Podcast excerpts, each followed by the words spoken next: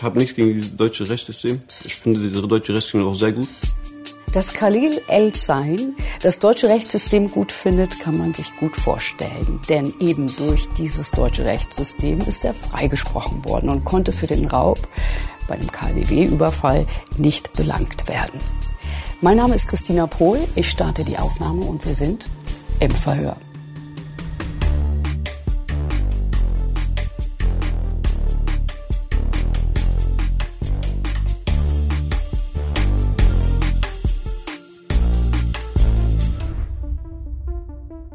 Es sind nur 79 Sekunden, die uns heute beschäftigen. Der Überfall auf das KDW, dem Luxustempel Berlins, das Kaufhaus des Westens.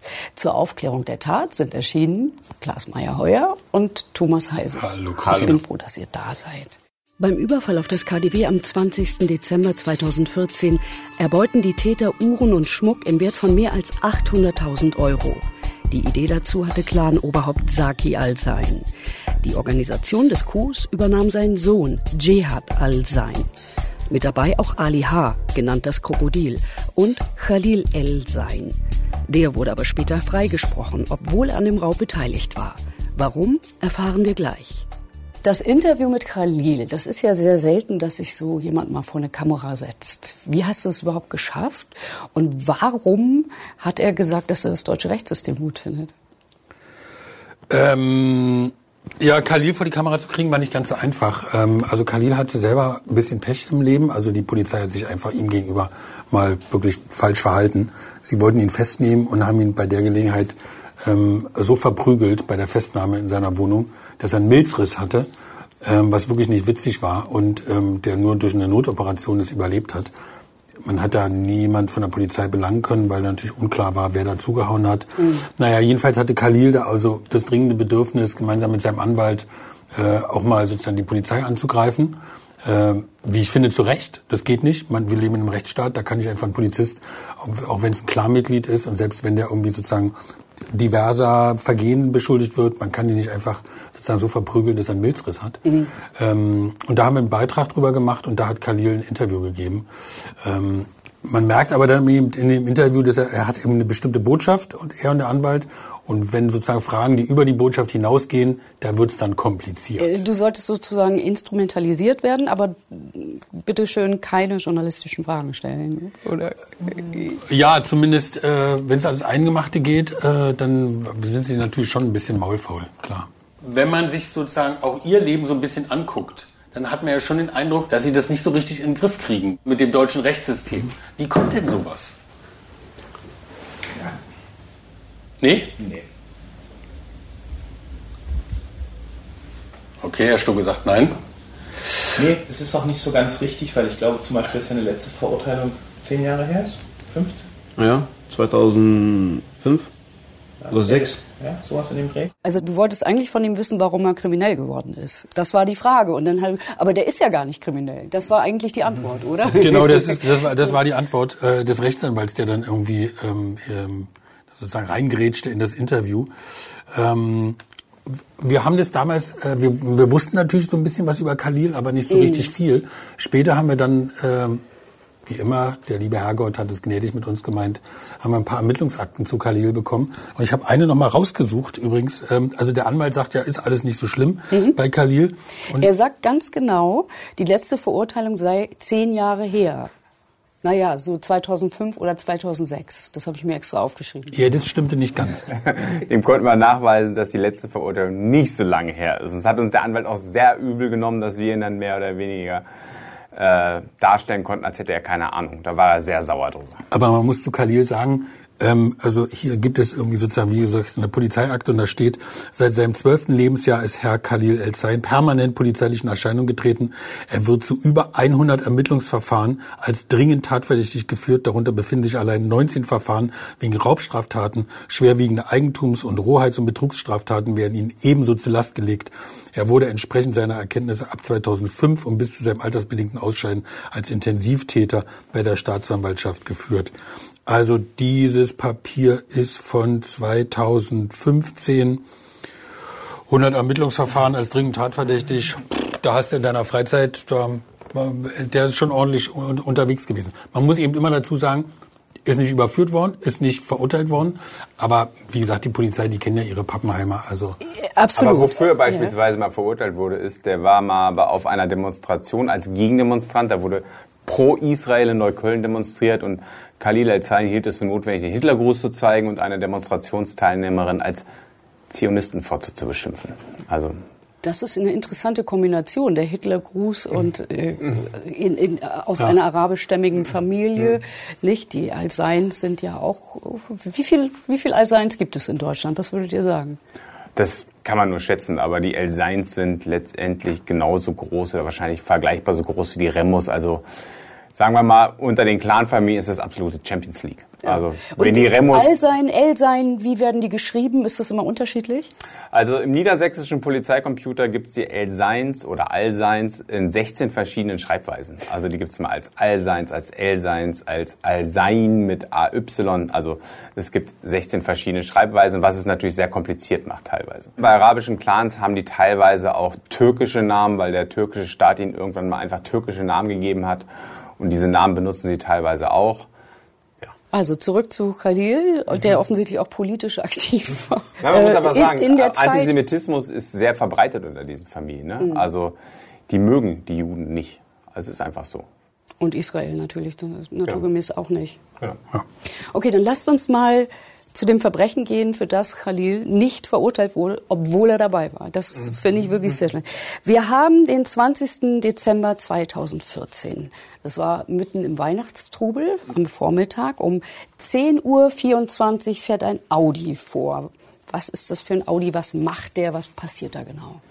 Äh, das ist ein Audi A4 Avant, Ja. äh, gemietet bei einer Mietwagenfirma. Das ist eine ganz spezielle Mietwagenfirma, können wir gleich noch darauf eingehen.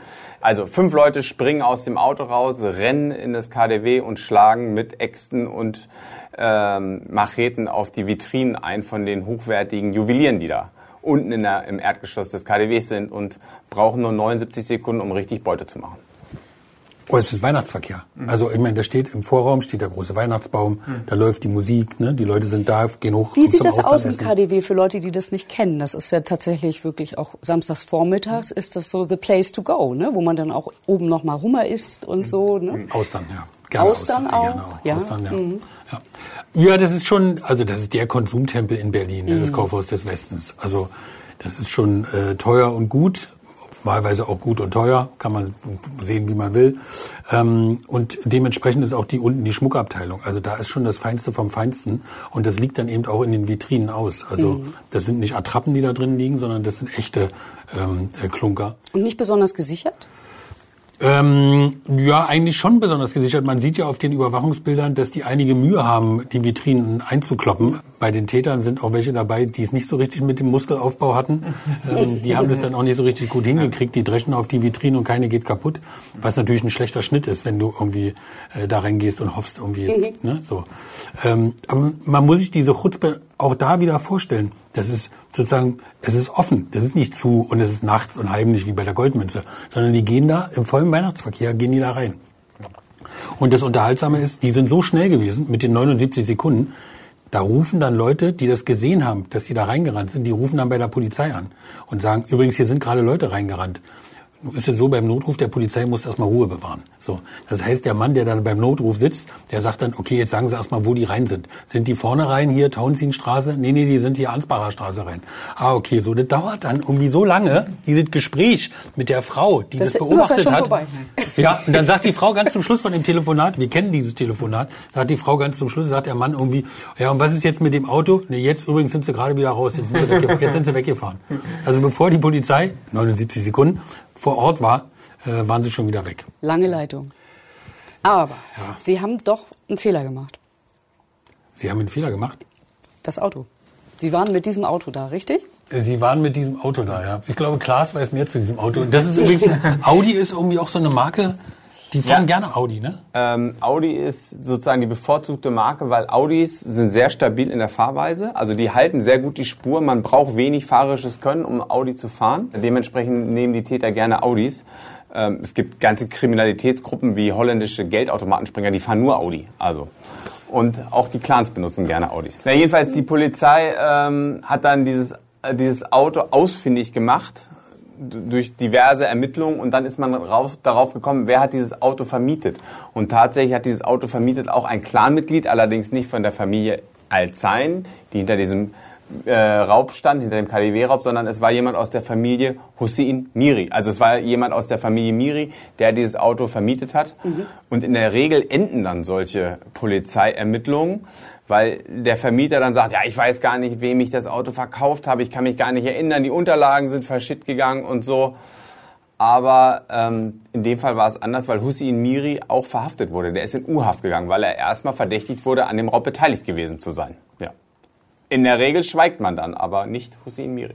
Gab es da so einen Konflikt zwischen den Clans, dass sozusagen der eine den anderen dann verraten hat, weil? Naja, man, der Miri hatte natürlich auch keine Lust, in den Bau zu wandern, mhm. dafür, dass er ja gar nicht dabei war. Also mhm. wenn, dann schon muss man schon dabei sein und was vom Teil von der Beute kriegen. Mhm. Aber nicht dabei und ins, in den Knast zu gehen, ist ja, das ist ja echt unsexy. Mhm. So, deswegen hat er dann auch ausgesagt und hat gesagt, er hat seinem Kumpel Jihad das Auto vermietet. So, das fanden wiederum die Alzheims nicht so witzig, dass also der Miri über die Alzheims redet. Das heißt, er hat dann die Vätergeneration gibt es TKÜs, also Te äh, Telefonüberwachung von der Polizei.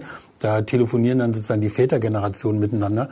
Ähm, und dann wird da, ich will nicht sagen, eine Fatwa ausgesprochen, mhm. aber da wird schon richtig gedroht. Also wenn dein Sohn weiterhin das aussagt, dann werden wir uns rächen. Und was gibt's da für schöne Drohungen, ne? Absolut.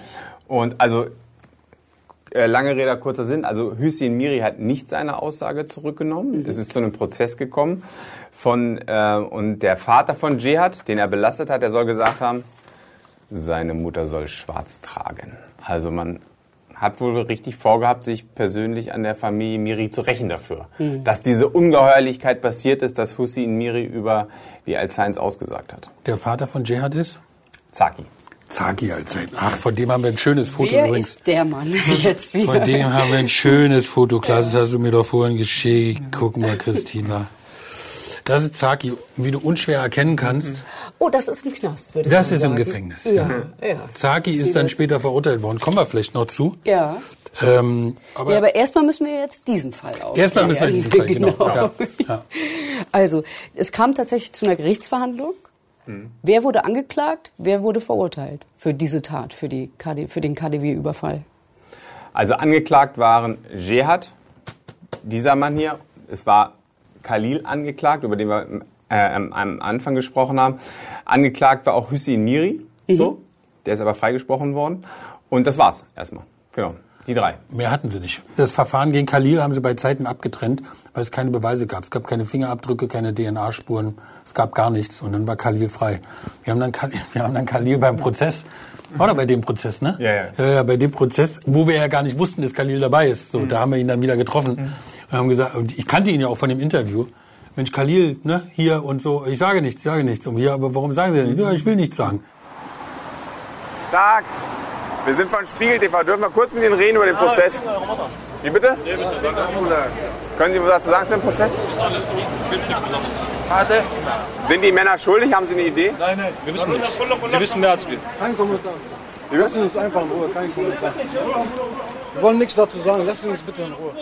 Also er wollte sich dann auch zum Prozess gegen seinen Cousin Jihad äh, nicht äußern. Und ja. Jihad ist verurteilt worden zu? Jihad ist verurteilt worden, ich glaube, zu sechs Jahren. Ja. Okay. Für den KI es gab ja einen Grund, warum er nicht mit dir reden wollte, nehme ich mal an, weil er natürlich genau wusste, dass er eigentlich hätte auch verurteilt werden müssen, oder? Khalil war, wie man später dann irgendwie erfahren hat oder wie wir später erfahren haben, ja auch dabei gewesen. Ja, es kam ja noch dicker. Du hast ja, du hast ja, glaube ich, das Interview gemacht mit, da stand eine ganze Horde von Männern das rum und darunter war auch ein anderer Hamza Altsein, Hamza Altsein. der so ganz so dumm, die dumm irgendwo in die Luft guckt. Ne? Zeig, zeig die doch mal, Klaas. Ja. ja. Und so tut, als hätte er mit dem Ganzen nichts zu tun. Ja, also das ist Hamza Altsein, das ist der jüngste Bruder von Jehad Altsein beides Söhne von Zaki. Und Hamza ist als Prozessbeobachter bei dem Prozess dabei gewesen. Also er stand vorne bei den Zuschauern und wollte auch in den Prozesssaal. Und wie sich später herausstellte, war er dabei. Also er ist einer von den KDW-Räubern. Kleine Geschichte von Thomas dazu. Thomas hat ja gesagt, es gab Leute, die waren muskulös, jetzt nicht so stark. Was war mit Hamza? Hamza? Na, Hamza hat auf die Vitrine eingedroschen, hat sie nicht kaputt gekriegt. also hat sie einfach, hat sie einfach nicht hingekriegt. Aber so weit sind wir ja noch nee, so, so weit sind wir nämlich, weil wir müssen ja erstmal rauskriegen, wer wirklich dabei war. Wie ist das denn zutage gefördert worden? Also wie ist man dann tatsächlich drauf gekommen, wer da mit dabei war? Also die Kurzversion ist so, die Al-Zains wurden beauftragt, einen Mord zu begehen. Da ist in der kurdischen Community was verrutscht zwischen zwei Eheleuten. Da ist ein Mann äh, fremdgegangen und dieser Mann sollte umgebracht werden. Und da hat man tatsächlich die Al-Zains beauftragt, diesen Mord zu begehen. Die, die Al-Zains wollten das nicht selber machen, sondern hatten sozusagen jemanden, der für sie die Drecksarbeit erledigt. Und dann gab es aber Streit zwischen demjenigen, der die Drecksarbeit macht, und den Al-Zains. Und irgendwann ist derjenige, der den, Mord beauf äh, der den Mord durchziehen sollte, ist zur Polizei gegangen, hat als Kronzeuge ausgesagt, hat nicht nur über diesen Mordversuch ausgesagt, sondern auch über den KDW-Raub. Weil? Ja, ja, ja. Einen kleinen Schlenker könnten wir ja vielleicht noch machen irgendwie. Also der Bursche, äh, ähm, der den Mord äh, sozusagen über die Bühne bringen sollte, ähm, Ali, ähm, Spitzname das Krokodil. Ali war irgendwie sozusagen so nah dran an dem Clan, ohne selbst Clanmitglied zu sein. Aber er war sozusagen so ein enger Vertrauter ähm, von Zaki und von Adnan. Genau. Und äh, der hat sozusagen, der hat für die die Waffen getragen, der hat für die das Geld gezählt, der hat andere Sachen gemacht und auch mal die Fäuste eingesetzt und zugehauen. So. Und Ali sollte eben diesen Mord begehen und hatte, die sind ja nicht alle jetzt so mutig. Mhm. So. Und Ali hatte natürlich auch keine Lust, einen Mord zu begehen. Das heißt, die haben dann ihrem Opfer nur an die Beine geschossen, wollten dann aber trotzdem das Geld haben. Also er und sein Kumpel dafür, dass sie diesen Mord, den sie nicht begangen hatten. So. Und ähm, dann haben sie sich mit den Alzeins irgendwie in die Wolle gekriegt. Also die Alzeins haben gesagt, irgendwie, ey, ihr habt den Mord nicht begangen. Das Krokodil hat gesagt, wir wollen aber trotzdem das Geld haben. Wir haben es ja versucht. So, dann sind die Auftraggeber wieder gekommen, haben gesagt, ey, jetzt muss aber der Mord. Ich, ich habe mein Gesicht sonst verloren und meine Frau ist mir weggerannt. Also großes Tohuwabo im sozusagen im Milieu in Neukölln. Und am Ende des Tohuwabos stehen sich irgendwann Ali und die Alzeins treffen sich in einem Café und da wird es für Ali ungemütlich. Genau. Inwiefern? Was hat man ihm gedroht? Nee, sie, sie haben sich nicht im Café getroffen, sondern in der Wohnung. Und ähm, dann äh, haben die als Science einfach versucht, Ali zu verprügeln und Mehmet Azir, da sind aber noch ein zweiter dabei, die sollten einfach verprügelt werden und die konnten dann aber flüchten sozusagen. Und dann sind sie aber zur Polizei gelaufen. Die haben dann natürlich so eine Angst gehabt. Die Alzheims wollten irgendwie eine Tatwaffe zurückhaben und sie sollten den Mord begehen und sie wollten den Mord nicht begehen. Und am Ende des Tages landeten sie, also haben sie sich einen Anwalt genommen, da unsere beiden Eierdiebe, von denen eben einer beim, beim KDW-Raub dabei naja, also war. bei einem Mordanschlag von Eierdieben zu sprechen ist, ist ein bisschen der Fall. Manchmal sind wir etwas salopp. Ja. genau. Ähm, aber Nein, das waren ganz knallharte Auftragskiller. So. Auftragskiller. Aber Wollten Sie Auftragskiller, sein? Sollten Sie sein? Die dann selber Angst bekommen haben. Könnt ihr das vielleicht mal einordnen? Also was muss es, wie viel Angst muss jemand haben, um tatsächlich von so einem Clan wie den Al-Seins sich loszusagen und zur Polizei zu gehen? Was hätte denen gedroht? Lass mich anfangen. Wenn die, wenn du sozusagen, du weißt, dass dein Chef mhm. quasi, der hat einen Mordauftrag ausgelöst und den sollst du über die Bühne bringen. Mhm. Das heißt, du weißt, dass dein Chef das Clanoberhaupt so eine Aufträge rausgibt. Das weißt du. Du kennst den auch schon lange. So. Deswegen ist die Angst natürlich groß, dass das wirklich über die Bühne geht. Also, dass du selber dran glauben musst.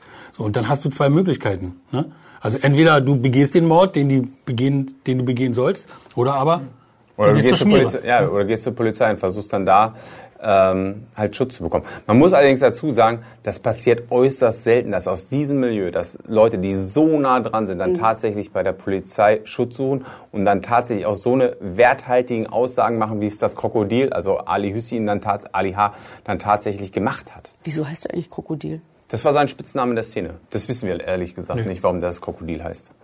Aber der ist sozusagen, das ist die schon irgendwie so eine Art Mutter aller Kronzeugen, die jemals über das Innerste von so einer Großfamilie geredet haben. Mhm. Muss man einfach sagen. Das sind über 200 Seiten Aussagen, die der gemacht hat. Und wenn man das liest, dann ist man echt baff, was in dieser Stadt los ist. Also was da, was da so passiert. Ich habe mal die, die, ähm, die erste Aussage, die er gemacht hat, das war 2016, wie sowas abläuft. Ne? Da sitzt dann sozusagen so ein Vernehmer im Vernehmungsraum. Da ist eine Staatsanwältin dabei, ähm, da ist noch ein Staatsanwalt dabei. Äh, in dem Fall war es eine Staatsanwältin. Und dann steht hier nach entsprechender Vereinbarung mit Herrn Rechtsanwalt Venedey, das ist der äh, Anwalt vom, vom Krokodil gewesen, erschien heute Herr Ali. Er wurde darauf hingewiesen, dass es ihm nach dem Gesetz freistehe, sich zu den Beschuldigten zu äußern oder nicht zur Sache auszusagen und so weiter und so fort. Dann wird er belehrt. Dann kommt die erste Frage, haben Sie die Belehrung verstanden? Ja.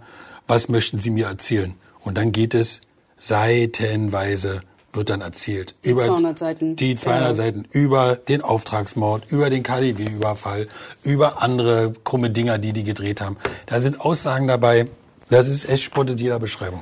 Kleines Beispiel, also Ali, das Krokodil, berichtet beispielsweise, dass es saubere Wohnungen der Alzheims gibt, wo Diebesbeute gelagert wird, wo Waffen gelagert werden, die nur von Frauen betreten werden. Nur Frauen gehen in diese Wohnung rein. Die Aussagen des Kronzeugen liegen uns in schriftlicher Form vor. Zum besseren Verständnis haben wir Auszüge der Vernehmung von einem Schauspieler nachsprechen lassen. Die Schwester heißt nicht Elsein. Das ist ja der Trick der Elseins. Damit man bei ihr die Sachen verstecken kann. Selbst Adnan geht nicht in diese Wohnung.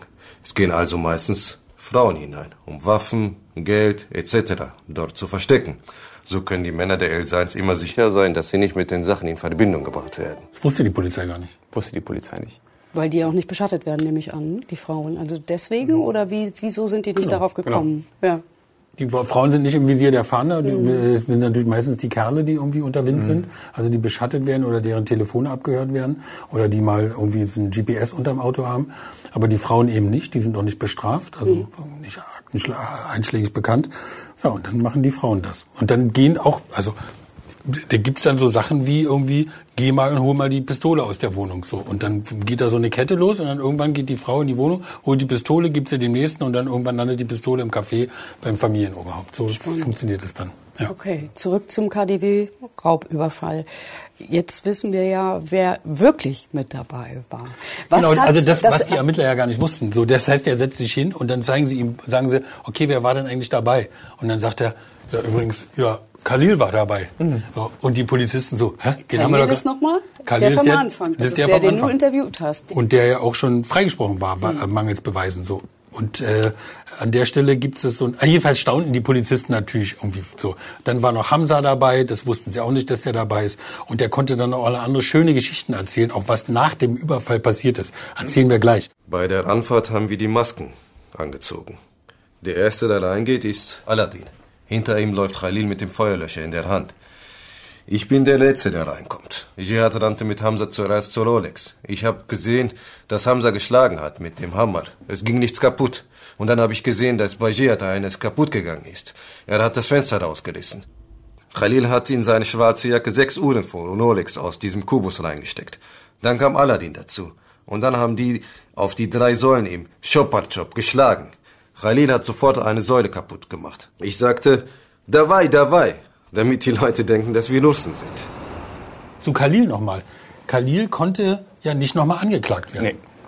Das ist nach dem Rechtsgrundsatz ja nicht möglich. Also wenn du, du kannst nicht für eine Tat zweimal angeklagt werden. Du kannst, Deswegen- wenn du einmal freigesprochen bist, bist du freigesprochen. Es gibt ja gerade eine Gesetzesänderung, dass bei ganz schwerwiegenden Straftaten, bei Mord beispielsweise, kannst du auch theoretisch jetzt ein zweites Mal angeklagt werden. Allerdings nicht bei so einem Raubüberfall und schon gar nicht damals. Damals gab es dieses Gesetz auch noch nicht.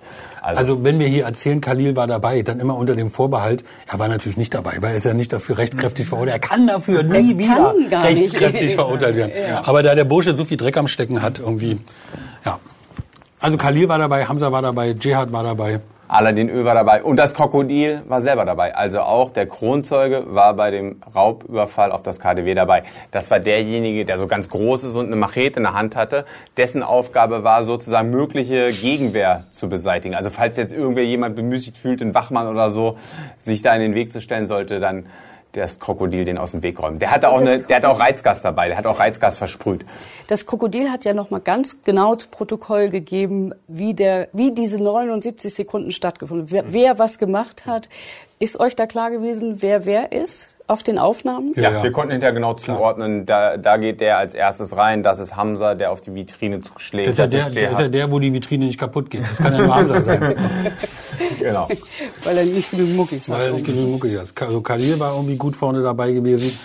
Und, ähm, und das Krokodil hat dann beim Rausrennen, hat das Krokodil dann noch gerufen, dabei, dabei, auf Russisch, schnell, schnell, weil er die Spur auf Russen äh, lenken wollte. Worüber sich die Ermittler natürlich totgelacht haben. Ne? Ja, mit dem Audi fahren eher die Clans vor als die Russen. Also die sind mit dem Auto geflüchtet. Was ist mit dem Auto passiert? Was ist mit der Beute passiert? Das Auto haben sie dann irgendwo abgestellt in irgendeiner Garage. Das wurde dann auch irgendwann gefunden. Ähm, und dann sind die nach Hause gefahren. Also die sind nach Hause gefahren zu dem Vater von Jihad, die Täter. Ähm, das ist in der Schinkestraße. Da sind sie nach oben gegangen und ähm, das Krokodil hat in seinen Aussagen mal erzählt, was da passierte. Weil Zaki, der Vater von Jihad, der hatte die Idee mit dem KDW. Die hatte nicht Jihad oder das Krokodil oder Khalil. Der Vater hatte die Idee. Saki wusste, dass wir an dem Tattag früh los sind und hat in seiner Wohnung auf unsere Rückkehr gewartet. Als wir in die Wohnung kamen, hat Jihad ihm als erstes die Beute auf den Tisch gelegt und ihm gesagt, Baba, Amilna KDW. Papa, wir haben das KDW gemacht. Saki hat vorher schon gesagt, das hatte ich selbst gehört, dass er den Schmuck und die Uhren verkaufen wolle. Er wollte dafür 50 Prozent des Erlöses haben. Normalerweise würden ja Väter sagen, irgendwie bist du noch ganz bei Trost, wieso redest du ins KDW und klaust da den Schmuck? Und was hat Zagi gesagt? Ne? 50 Prozent für mich war ja meine Idee.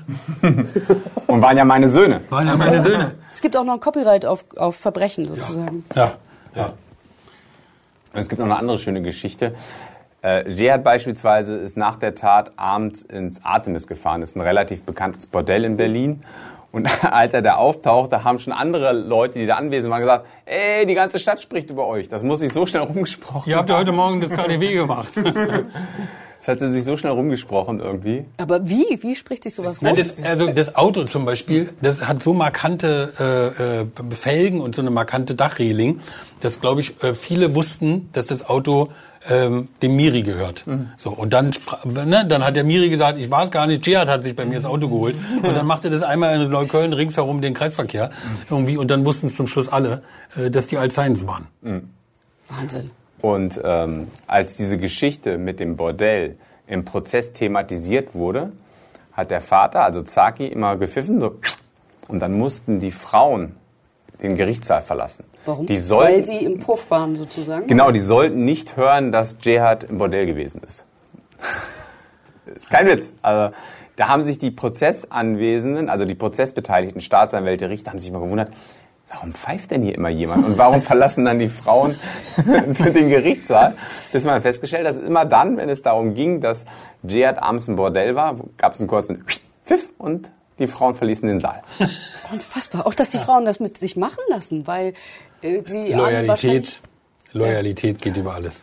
Als Jihad in Untersuchungshaft kam, musste seine Frau mit den Kindern zu den Schwiegereltern ziehen, weil es sozusagen nicht mit der, Familie, mit, den, mit der Familiensitte übereinstimmen kann, dass äh, die Frau alleine da ist in der Wohnung, ohne dass ein Mann vor Ort ist. So. Das ist dann einfach so. Übrigens, die wollten ja schon mal, die wollten ja schon mal vorher ins KDW rein. Ja. Ein paar Wochen vorher. Hat aber nicht geklappt. Das Krokodil hat verschlafen. Das, sie, sie, haben ihn, sie haben ihn angerufen und er ist nicht wach geworden. Und Ali, das Krokodil, hat auch ein bisschen was erzählt über die Auseinandersetzung zwischen den Alseins und äh, den Miris, richtig? Was ist dabei rausgekommen? Im Zuge der, dieser äh, Ermittlungen haben die Alzheims dann bei den Miris sich gemeldet und haben gesagt, dein, euer Sohn muss die Aussage zurückziehen. So, das hat er denen alles erzählt. Es kam zu einem Treffen im Wedding zwischen Mahmoud Al-Sein und einem Medi-Oberhaupt aus Bremen. Es sollte versucht werden, dass Hussein Medi seine Aussage zurücknimmt, damit Jihad wieder aus dem Knast kommt. Man hat sich bestimmt sieben oder achtmal getroffen. Letztendlich kam aber heraus, dass die Aussage nicht zurückgenommen werden kann. Daraufhin hat Saki gesagt, dass bei Verurteilung seines Sohnes Jihad El-Zain der Hussein Medi sterben soll. Aber komischerweise hat er das nicht gemacht. Also ist auch eine ziemliche, ziemliche Besonderheit in dem Clanmilieu. Normalerweise wird das dann innerfamiliär geregelt und normalerweise wird da nicht ausgesagt. Aber da haben irgendwie die Friedensverhandlungen, da haben die Verhandlungen nicht geklappt und es ist gescheitert, genau. Und da war ja auch ein besonderer Alsein mit dabei, den ihr auch schon länger kennt. Mahmoud, ja. Mahmoud Alsein. ja. Mahmoud war bei den Verhandlungen dabei. Mahmoud hat teilweise so, die ja, Verhandlungen ja. übernommen mit den Miris, genau. Ja. Woher kennt ihr ihn? Und Thomas kennt die viel länger als der ich. kommt ja nicht aus Berlin. Mein Name ist Mahmoud Al-Sain. Äh, ich komme aus dem Libanon. Äh, ich bin eine Kurde von großer Familie. Äh,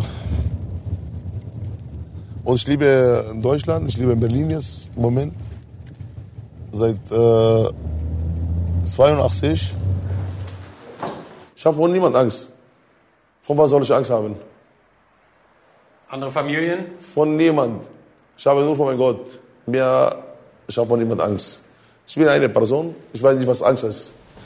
Mahmoud habe ich kennengelernt 2003, 2004 äh, so in dem Dreh. Ähm, da hab ich, der hatte irgendwie so ein, der hatte, also der war eine Nummer in Berlin, der nannte sich El Presidente, äh, war quasi, ich sag mal, der Unterweltkönig. Hat dann später auch ein Buch geschrieben über sein Leben, ein sehr schlechtes Buch, muss man nicht lesen. Lieber unsere Filme angucken und unser Buch, und unser Buch lesen.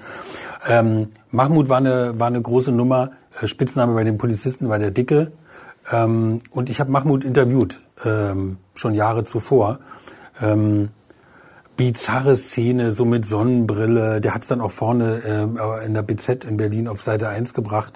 Der wollte die Stadt befrieden und hat irgendwas da bei mir erzählt, irgendwie im Interview.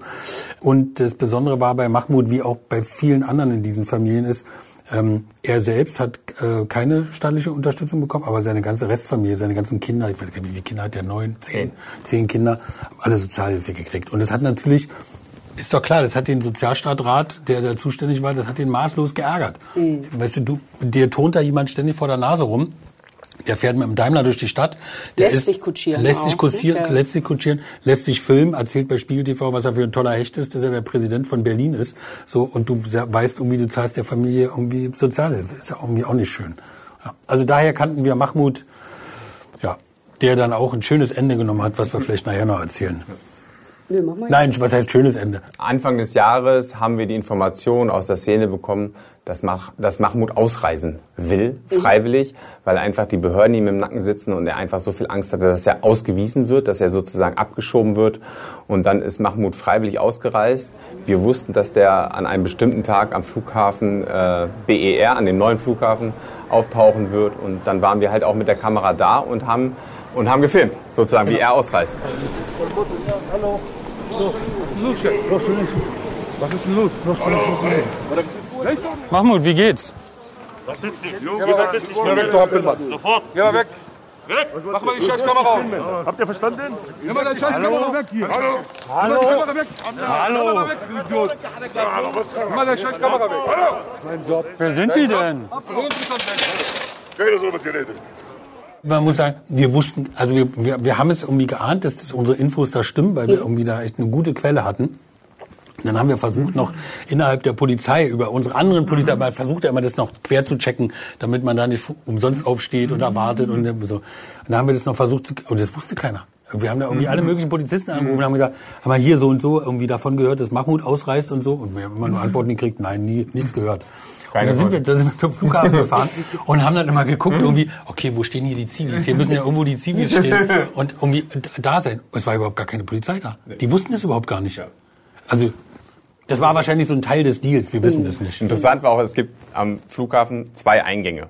Und wir wussten ja nicht, an welchem Eingang er reingehen würde. Und dann haben wir uns aufgeteilt. Thomas stand vorne, ich stand hinten. Und dann kamen die und ich war beim Kamerateam. Thomas wollte mich anrufen, dass ich doch bitte schnell mit dem Kamerateam nach vorne komme, weil die Alzheims gerade aufgetaucht sind. In einer großen Autos. In großen Autos, Porsche, Land Land, Rover. Rover. Die kamen so richtig, wie man sich das so vorstellt. Thomas wollte mich hektisch anrufen, dass ich mit dem Kamerateam nach vorne komme. Aber sein Handy hat nicht funktioniert. Oh nein. Ja, aber es war aber kein Zufall, dass es nicht funktioniert hat.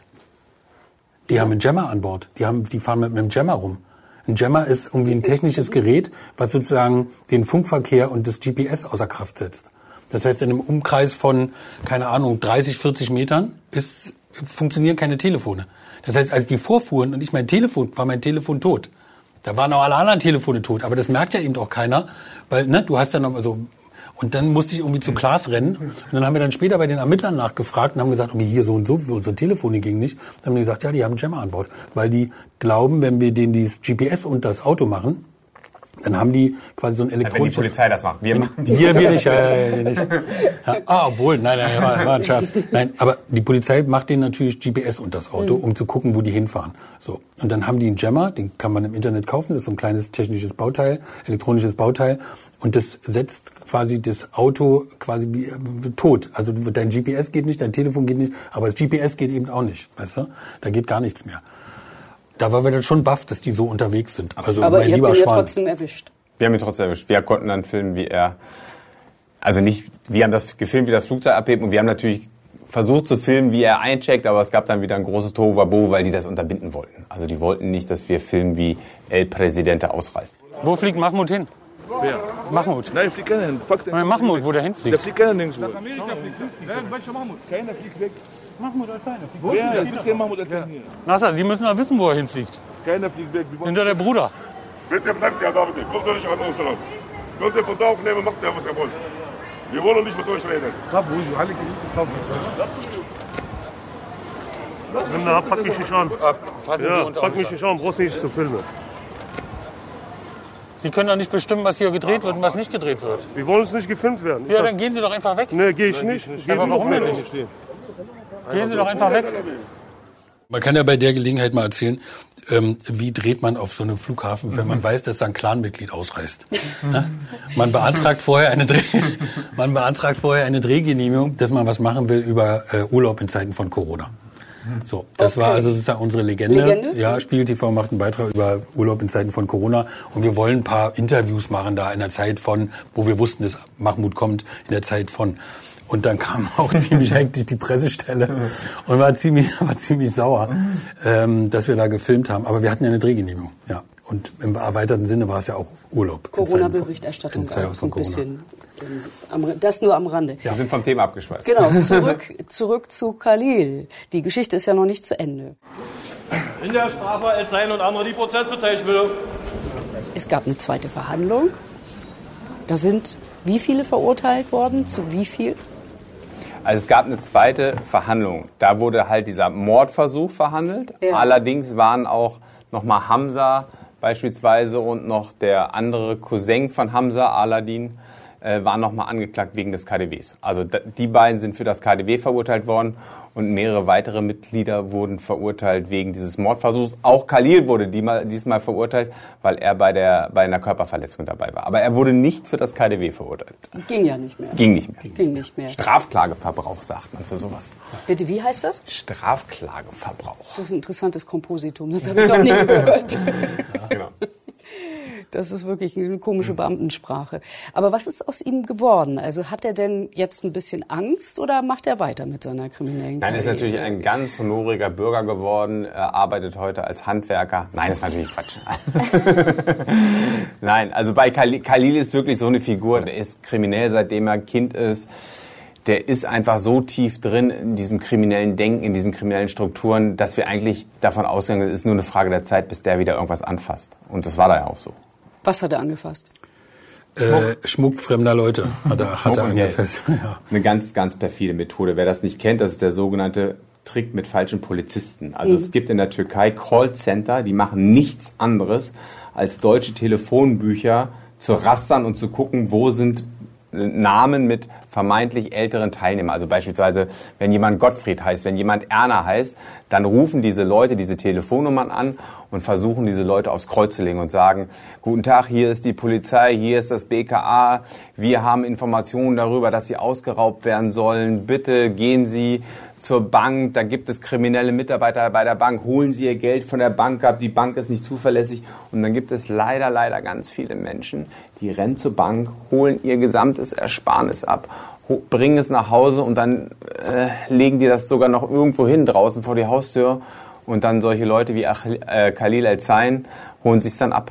Er war selber jetzt nicht an der Haustür, aber er war mit eingebunden in diese Masche und hat Leute um ihr gesamtes Ersparnis gebracht. Und das ist wirklich, das ist so dramatisch. Ich habe da nicht nur jetzt im, äh, im Zusammenhang mit Elzheim, ich habe auch andere äh, äh, falsche Polizistendelikte äh, ermittelt oder nicht ich ermittelt, aber ich habe darüber berichtet, das ist so dramatisch. Da haben Leute wirklich für ihr für ihr Altersheim, also die haben ihr gesamtes Ersparnis dafür an die Seite gelegt, weil sie mal im Alter ein gutes Altersheim haben wollen oder die wollen ihr Haus renovieren oder irgendwas, ihr gesamtes Ersparnis einfach ihre gesamte Lebensleistung ist weg.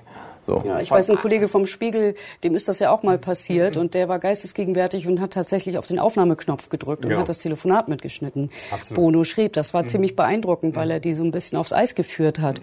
Und man da mal hören konnte tatsächlich, äh, wie die vorgehen. Also wie, die, die überfallen die ja quasi mit der Stimme. Ne? Das ist, ich glaube, darauf sind die auch geeicht in den Callcenter. Die gehen einfach nur ans Schließfach Ja, und äh, die holen einfach raus, was drin ist. Ja, Komplett.